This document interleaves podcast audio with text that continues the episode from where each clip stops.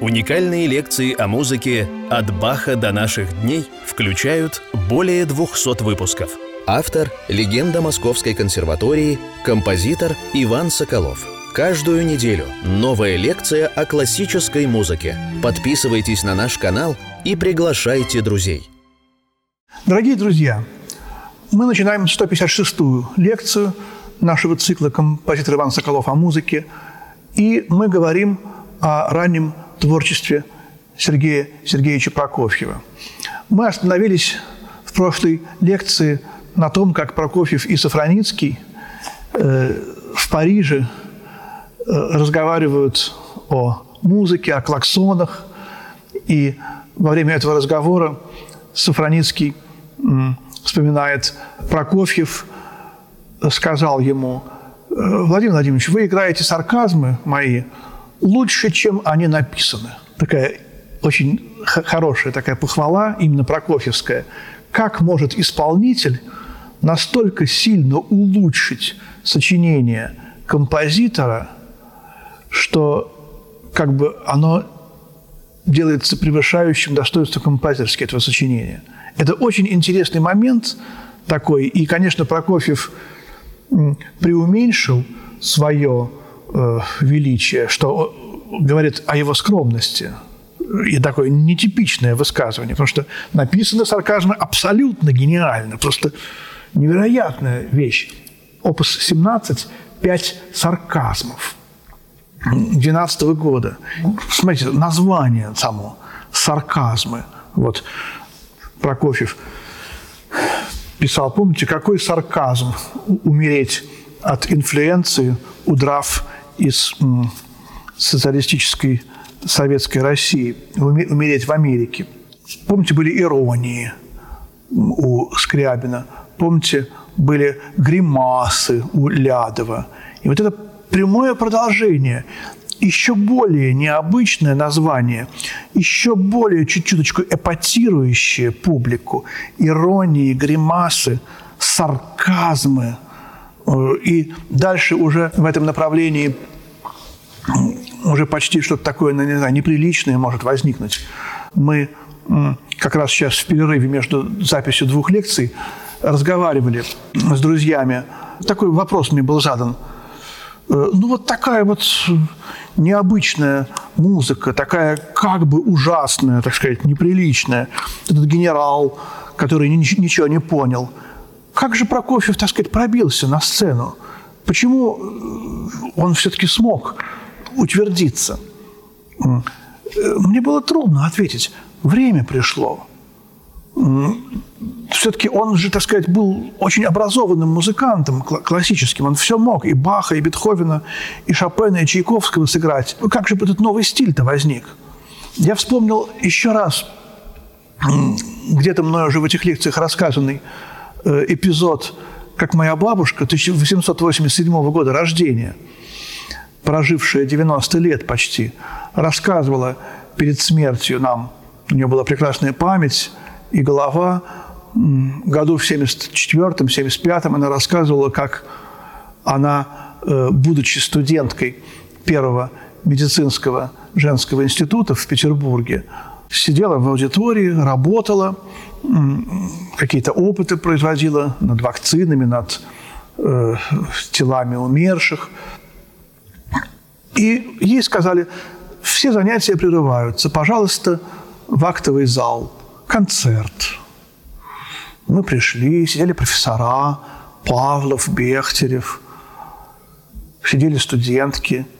Вышел какой-то молодой человек – гораздо младше нас. Это был Маяковский. Бабушка 87 -го года, Маяковский 93 -го года рождения. В каком-то безумном совершенно костюме, я уж не помню, там желтые штаны, там зеленый галстук, там синяя рубашка, там, я не знаю. И стал, значит, читать развязные позе, свои стихи, тыкая пальцем в публику. Вот вы, у вас в усах капуста, где-то недоеденных, недокушенных щей – вот вы, на вас белила густо. Там я просто наугад цитирую сейчас, не помню уже. Бабушка в ужасе смотрела на профессоров, они все красные сидели от стыда. Вот потом она подошла к Бехтереву и говорит, вот вы как профессионал, специалист по психическим болезням, он здоровый человек или нет?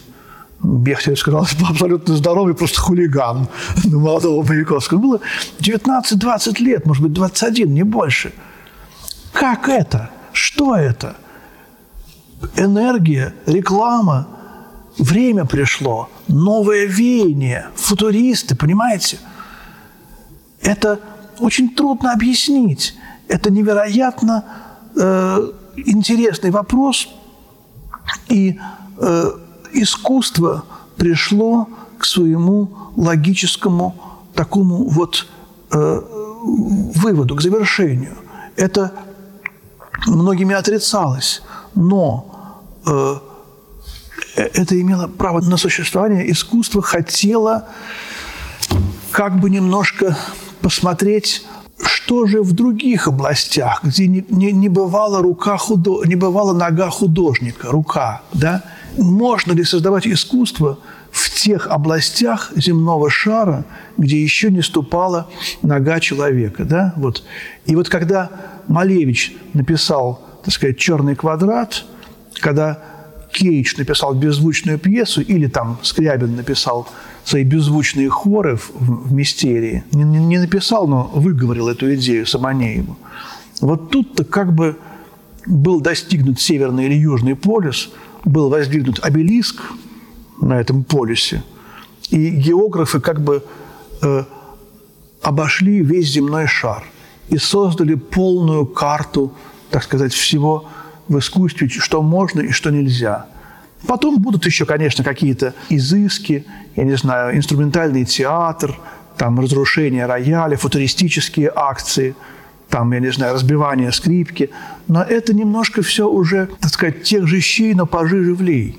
Все равно путь развития искусства идет в том направлении, начиная примерно вот с, э, с этих десятилетий, идет в том направлении, чтобы э, осваивать новые формальные и содержательные э, миры около того, что было создано. Вот по магистральной линии, вот по этой, больше ничего как бы нового не придумаешь, но это не значит, что искусство кончилось. Это значит, что нужно искать вокруг, в других направлениях. И там очень много всего, так сказать, разлито, и потому что все равно человек бесконечен. Вот здесь ответ на вопрос, почему, э, хотя внешне музыку Прокофьева молодого никто не понимал, ну, я вот сейчас имею в виду, например, этого генерала, он пришел, зашел в эту гостиную, ничего не понял Сергей Сергеевич. Он думал, что сейчас из уважения к его, так сказать, возрасту или там, я не знаю, званию, Э, Прокофьев встанет и станет ему объяснять. Понимаете, вот тут вот это, вот тут вот это. Прочтите, как сказал Бетховен, прочтите бурю Шекспира. Да? Вот. Давайте обратимся вот к этим сарказмам. Вот из, цитата из дневника 16 года. «Был у Алчевского и репетировал с ним утенка». Это певец, тенор. Встретил у него Grand Константин Бальмонтин, великого Константина Бальмонта. В другом месте Прокофьев пишет, что именно от самого Бальмонта он узнал, что фамилию нужно произносить с ударением на последний слог по-французски. Я думал сначала, что Бальмонт ничего обо мне не знает, и так себя и держал. То есть говорил о ерунде, для того, чтобы о чем-нибудь говорить.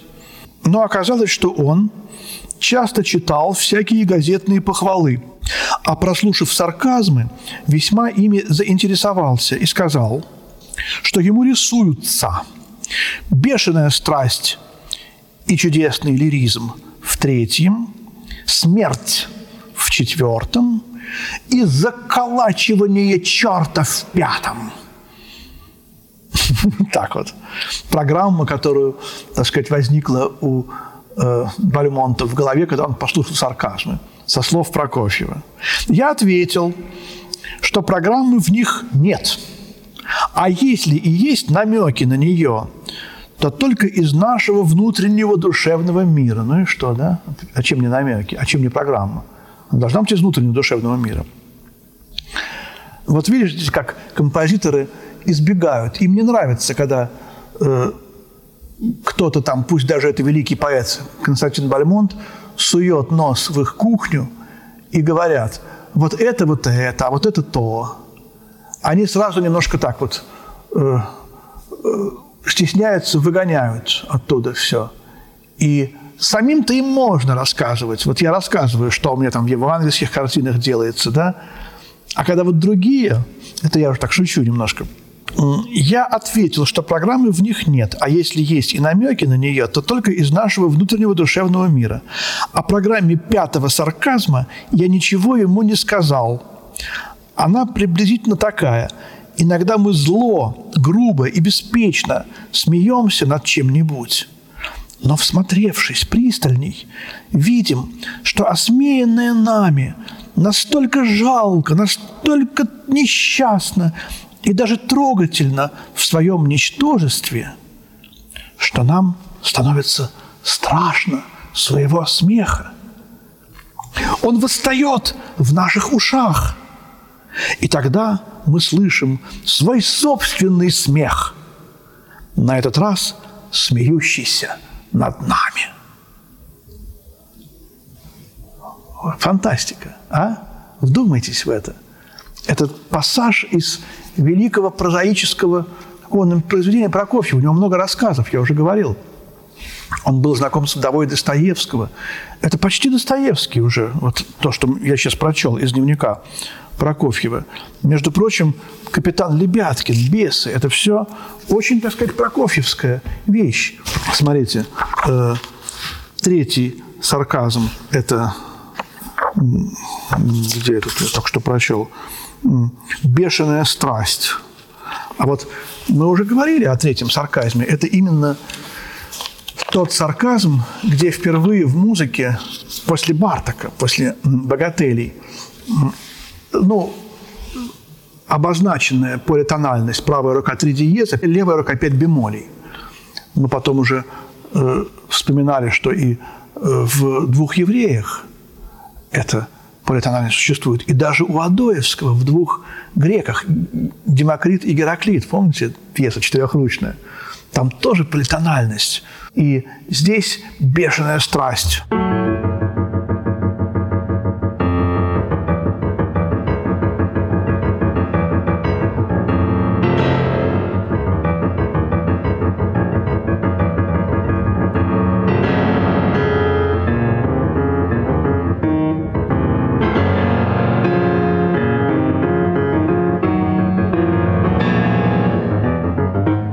Такая страшная музыка, потом невероятная красивая вторая часть с таким удивительным обозначением «Синьяцандо», рыдая.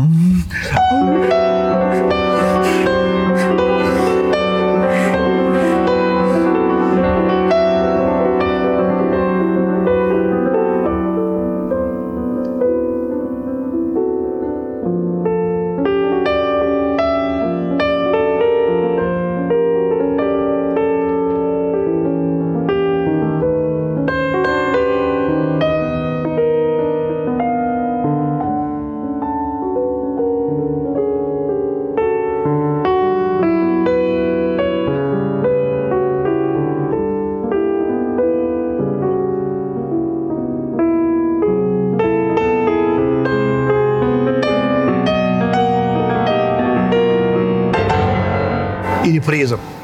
Вот. Это метнеровская серединка. Мы еще будем, когда мимолетности будем разбирать, э, сравнивать э, Метнера с Прокофьевым. Чуть-чуть Метнер э, постарше, но все-таки на 11 лет. Э, и Прокофьев очень любил Метнера. И я помню эту серединку. Лев Николаевич Наумов вспоминал, как-то мы с ним говорили об этом сарказме – и он начал играть и вдруг забыл. И для него это был кошмар. Как же я забыл? Как же я мог забыть эту, эту красивую, гениальную мелодию, такую русскую?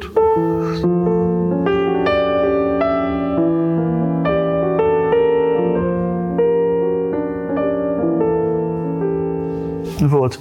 И вот это рыдая, обозначение. Я не знаю, наверное, Сафронецкий играл действительно архигениально эти сарказмы, что музыка потрясающая, бешеная страсть, действительно. А смерть – это вот это вот сманиоза, четвертый сарказм, неистово, как будто битое стекло.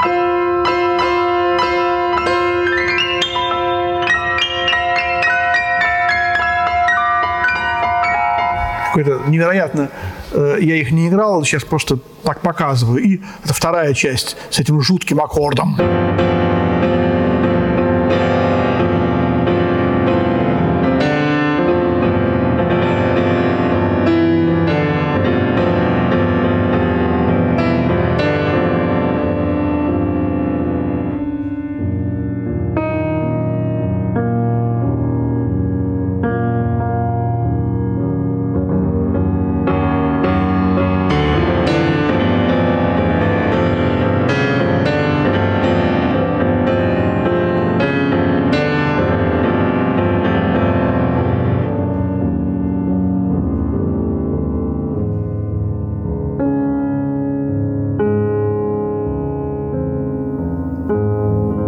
Смерть. Душа вылетела из тела.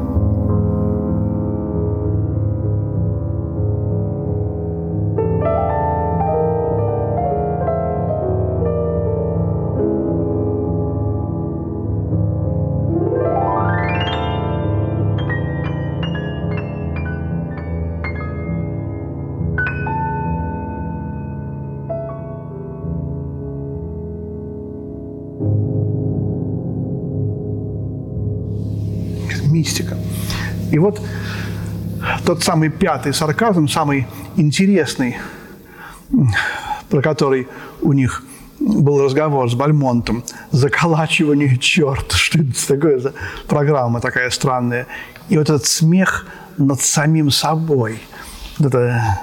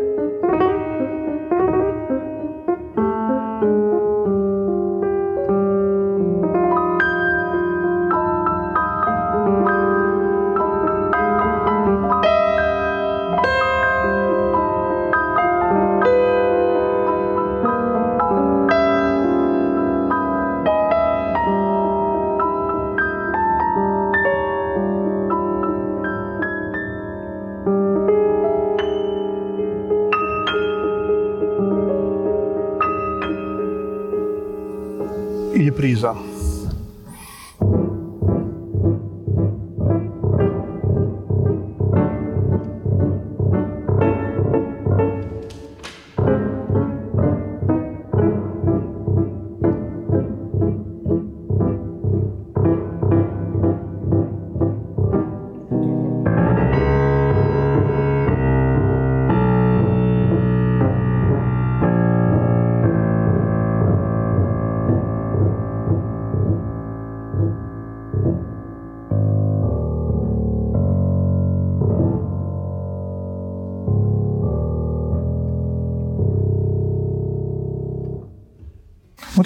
12 год и ну, такой крайний авангард, крайний эпатаж.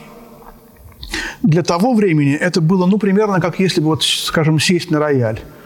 я не знаю, взять какой-нибудь кластер, там что-то совершенно невозможное, неприличное, примерно как вот эти выходки Маяковского, сарказмы. Прокофьев не очень хотел специально над, над кем-то издеваться.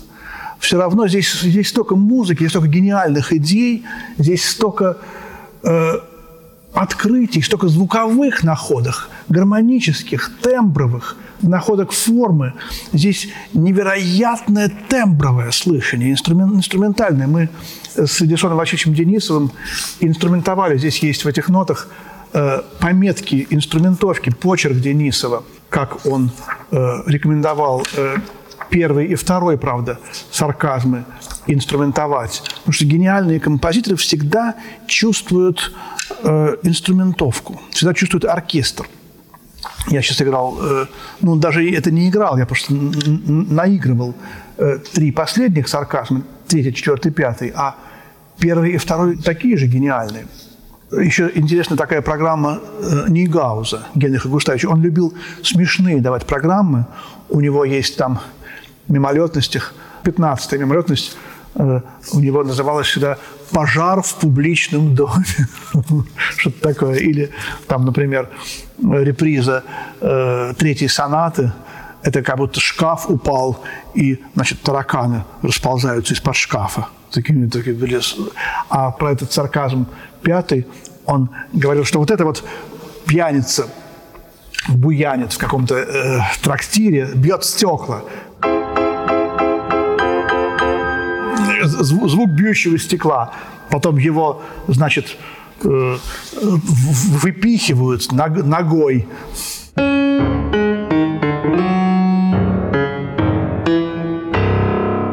Ногой его выталкивают из двери на улицу, он там лежит на улице, ему плохо, он приходит в себя и начинает жаловаться.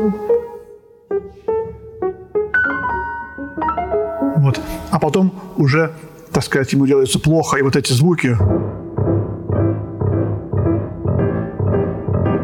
это просто, так сказать, э, физиологическое изображение в музыке процесса рвоты. Ему просто делается плохо, выворачивает из себя. Может быть, там даже он умирает в конце. Соло контрафагота.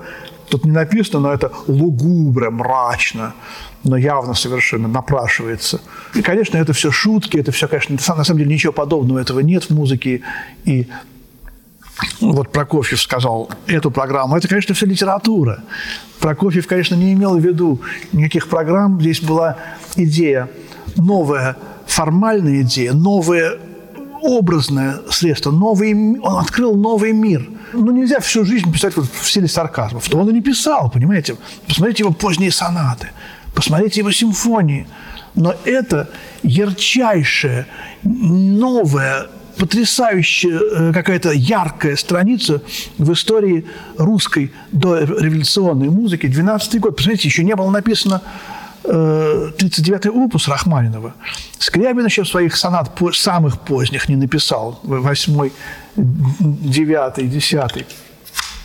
То есть э, мы видим, насколько невероятен был гений Прокофьева. И вот мы теперь немножечко будем двигаться в сторону мимолетности. Мимолетности Прокофьева – это 22-й э, уже опус, 20 очень небольших пьес, примерно по минуте каждая, э, и он их писал в течение трех лет, с 15 по 17 годы, э, писал постепенно, когда у него возникала, так сказать, идея короткой пьесы, не то чтобы он там каждый день по пьесе там, или там с начала до конца весь опус, если его озаряла какая-то идея. Как возникла идея написать этот опус, пока без слова мимолетности. Само слово мимолетности довольно любопытное. Вот. Он тут об этом сам так пишет в дневнике. 15 год. Зоя Корнеева, приезжая иногда из Тереок в Петербург, звонит по телефону, зовет в Тереоки.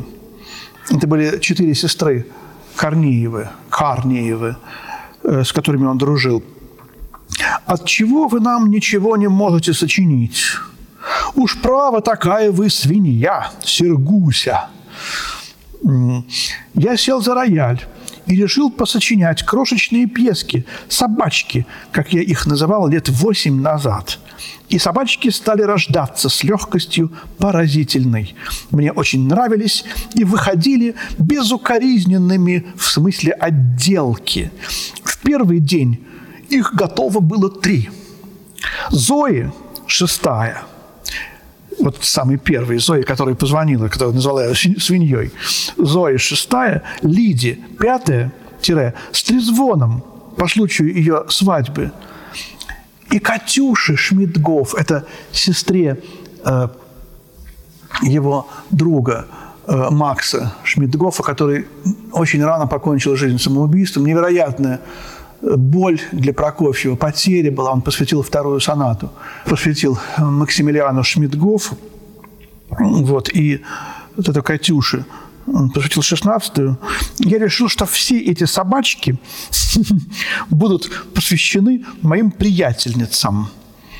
Помните, как он их по номерам всех называл, своих приятельниц? Э, вот вам Ниночка – в пику, коль вы на меня всякий вздор пишете Борюси, а Борюси – это э, пианист Боря Захаров, тоже его и ее друг. К ним прибавятся скоро еще две. Какие? Не пишет. Одна из них для Танюши. А затем новорожденный опус, 22 в проекте. Так и было, так и осталось. Временно смолк. Вот я могу сыграть Зои, э, ту, ту которая возникла впервые, затем Лиди – пятую, Зои шестая, Лиди пятая с трезвоном по случаю ее свадьбы, и Катюши Шмидгов шестнадцатая. Шесть, пять, шестнадцать.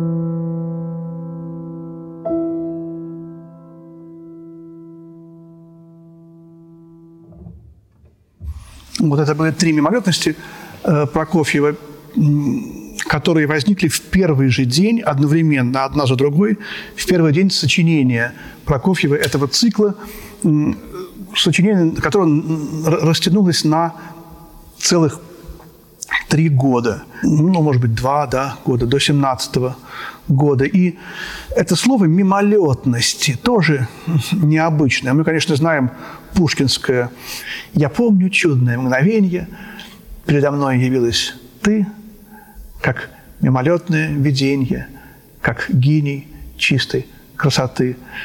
А я почему сейчас вспомнил Николай Глазков, великий советский, русский поэт, автор самоиздата. Он э, помнит чудное мгновение не пьянства, а опохмеления. Лишь потому, что очень часто не помнит он мгновение пьянства. Вот это так немножко отстранение. И вот, значит, Пушкин написал это слово «мимолетный», а Бальмонт Константин Дмитриевич, он ввел в обиход, видимо, слово «мимолетность». И вот в каком стихотворении появляется у Бальмонта слово «мимолетность». В 1903 году выходит ежегодная книга стихов Бальмонта. У него каждый год выходили такие книги, как бы такой лирический дневник. Уже он э, идею все стихотворения как один некий, так сказать, дневник души, как одно целое большое мегапроизведение, он эту идею уже осуществлял. И вот в 1903 году такой сборник называется э, «Только любовь». «Только любовь». И там есть восемь строчек, такое короткое стихотворение. «Я не знаю мудрости, годной для других, только мимолетности я влагаю в стих. В каждой мимолетности вижу я миры, полные изменчивой, радужной игры. Не кляните, мудрые, что вам до меня? Я ведь только облачко полное огня. Я ведь только облачко. Видите, плыву и зову мечтателей. Вас я не зову. Вот третья, четвертая строчки этого стихотворения э, «В каждой мимолетности вижу я миры, полные изменчивой радужной игры», как раз э, стали эпиграфом к этим пьесам – в каждой мимолетности. Вот этих мимолетностей как бы Прокофьев написал 20 штук. И в каждой пьесе из этих 20 действительно миры, полные изменчивой, радужной игры. Когда он сыграл эти пьесы в малом зале в 18 или в 17 году, публика просто пришла в восторг. Но знатоки, Мисковский особенно восторгался. Это вот именно вот тот был четвертый стиль Прокофьева – невыигрышный для публики. Публика никогда не понимала музыку, написанную в этом четвертом стиле. Пятая соната всегда была очень плохо принимаема публикой. Мимолетности казались какими-то невыигрышными, невиртуозными, тихими. И когда он их сам играл, мне кто-то рассказывал, что это было примерно как будто бы вот, э, ну, по роялю там, в общем, ладошкой так хлопают примерно. Вот, никто ничего не понимал в этом вот, тонкостей гармонии, тонкостей формы, тонкостей мелодических оборотов. И здесь тоже мы видим и октаву, и хроматические гаммы. Но главное э, сейчас не в этом. Главное э, в смысле гениального стихотворения Бальмонта, на котором я хочу поподробнее остановиться. Я не знаю мудрости, годной для других. Думайтесь, для других. Э, мудрость годна только для меня. Мудрость является мудростью только для меня. Вот, вот, вот это вот авангард, вот это то, к чему пришло искусство на протяжении всей своей грандиозной, длинной эволюции.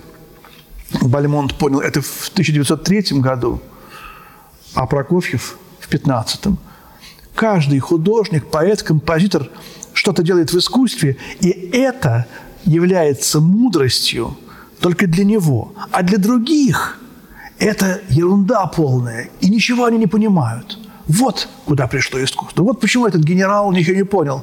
А Прокофьев говорил, мало ли кому билеты на, на концерты продают. Потому что эта мудрость только для Прокофьева была мудростью. Я не знаю мудрости – годные для других. Только мимолетности я влагаю в стих. В каждой мимолетности вижу я миры. Я творец, я Бог, Отец, полные изменчивой радужной игры. Я сотворяю Вселенную. Для других мне дела нет. Индивидуализм, зацикленность на себе. Посмотрите художников. Если ты не, при, не придумал свой собственный стиль в, в живописи, ты бездарность. Посмотрите на картины Средневековье.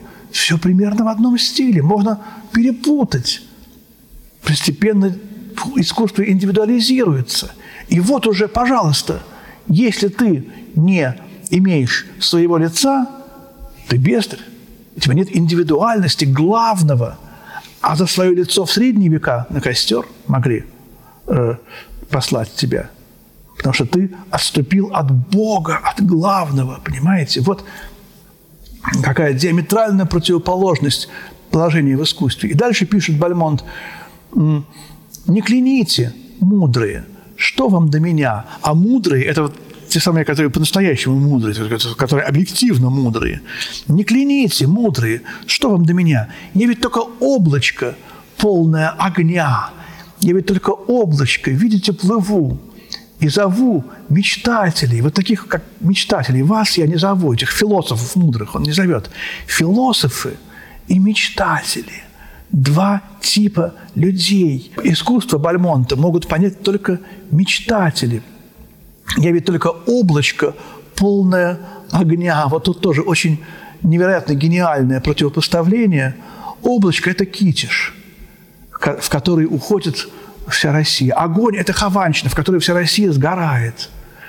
Э, и такой есть замечательный художник э, Ульянов Николай Павлович – в Третьяковке висит, иногда висит, но ее снимают, портрет Бальмонта, работы Николая Павловича Ульянова. И Бальмонт, как известно, обладавший такой немножко страстью к вину, у таких людей лицо делается немножко бледным, а нос, наоборот, красным. И вот действительно вот на этой картине Ульянова э, облачко – это лицо Вальмонта, а нос – это облачко полное огня. И когда я посмотрел на этот портрет Ульянова Вальмонта, я сразу вспомнил, я ведь только облачко полное огня. Бледное лицо с красным носом. Вот. Он, конечно, был гениальный Бальмонте, но он очень любил выпить. Вот. И я тут сразу вспомнил и Кичиш, этот туман, в котором исчезает, исчезает гениальный э, град Китиш и Хованщину Мусорского. И, и вот все это для меня сразу слилось в этой картине Николая Павловича Ульянова, замечательного художника. Смотрите, Бальмонту было там 36 лет, он 67 года. Вот. Он в восьми строчках выразил абсолютно все положение искусства все то, к чему искусство долго шло, и живопись, и музыка, и архитектура, и поэзия, в первую очередь, все это пришло вот к этому положению. И вот в каком году? Это было летом, когда позвонила эта Зоя Корнеева, приехав из Стереок в Питер. Только что умер в апреле 15 года Скрябин. И вот этот стройный сосуд, стройная так сказать, концепция музыки, она разбилась. Все искали пути, куда идти э, после Скрябина. Все композиторы боготворили, даже тот же Прокофьев покупал все сочинения Скрябина, как Рождественский Геннадий Николаевич пришел в библиотеку э, уже Петербурга, уже опять Петербурга, уже в каком-то там году, не знаю, когда его переименовали, пошел в библиотеку и на полу, он пишет в своей, в своей книге «Мозаика», увидел валяющиеся требование, написанное рукой Прокофьева, просьбу мне выдать для ознакомления опус 56 Скрябина и подпись Сергей Прокофьев, там 11 -го года какой-то формуляр, тут же схватил, как это оказалось на полу, невероятно история. Вот эти фразы – мимолетности. Я поражаюсь тому, как много случайного и неслучайного «ми». Слово «мимолетности» начинается со слога «ми». И постоянно первая мимолетность – это «ми». Вот она в ми. И начинается в ми миноре и заканчивается ми, ми минорным трезвучием. Посмотрите, вообще у Прокофьева в творчестве три центра. Это тоже какая-то моя такая идея, нигде не вычитанная. Он очень любит си бемоль, он очень любит ми и, конечно же, до. до мажор, до, особенно до мажорное трезвучие. Вот это три его центра. И по поводу первых двух этих центров, си бемоля и ми, он рассказывает в своей автобиографии такую любопытную историю. Он же учился еще и дирижированию у Черепнина. Серж Черепнин. Вот, 99 -го года рождения.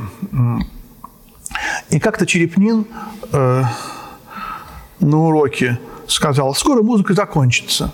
Вот придет композитор, возьмет левой рукой си бемоль мажорный аккорд, Черепнин взял бы дурный аккорд, а правой рукой возьмет ми мажор, тритоновое соотношение, и на этом музыка закончится. И, и Черепнин показал. Вот. И Прокофьев записал это в дневнике, и поразительно много у Прокофьева вот этого сопоставления именно Б-дура и Э-дура. Пятая соната, разработка первой части.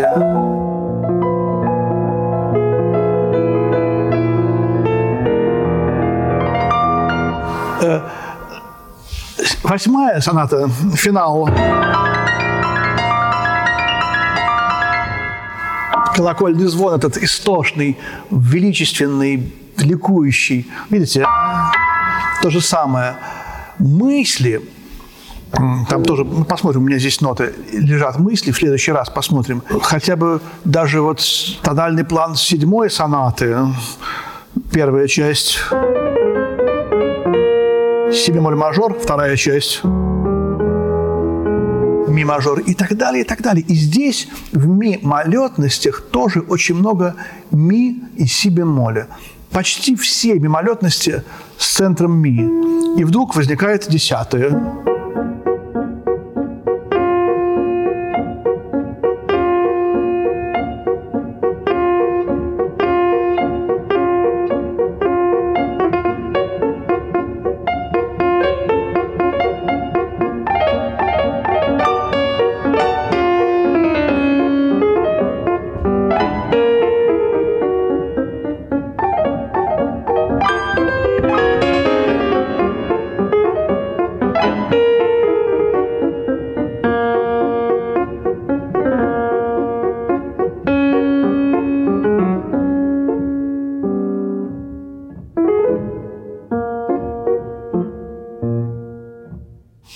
Десятая. И тоже доминанта. Видите? Ми. И си бемоль. Ми. Ну, про до я не говорю. До – это белый аккорд, это центральная божественная гармония. Здесь все самое э, основное у Прокофьева. И сонаты у него целых три в до мажоре, в до миноре. Вот эти три, три центра – и давайте, может быть, разговор о мимолетностях продолжим в следующей нашей лекции. Мы начали и э, 157 продолжим. Спасибо, дорогие друзья. До свидания. Всего доброго.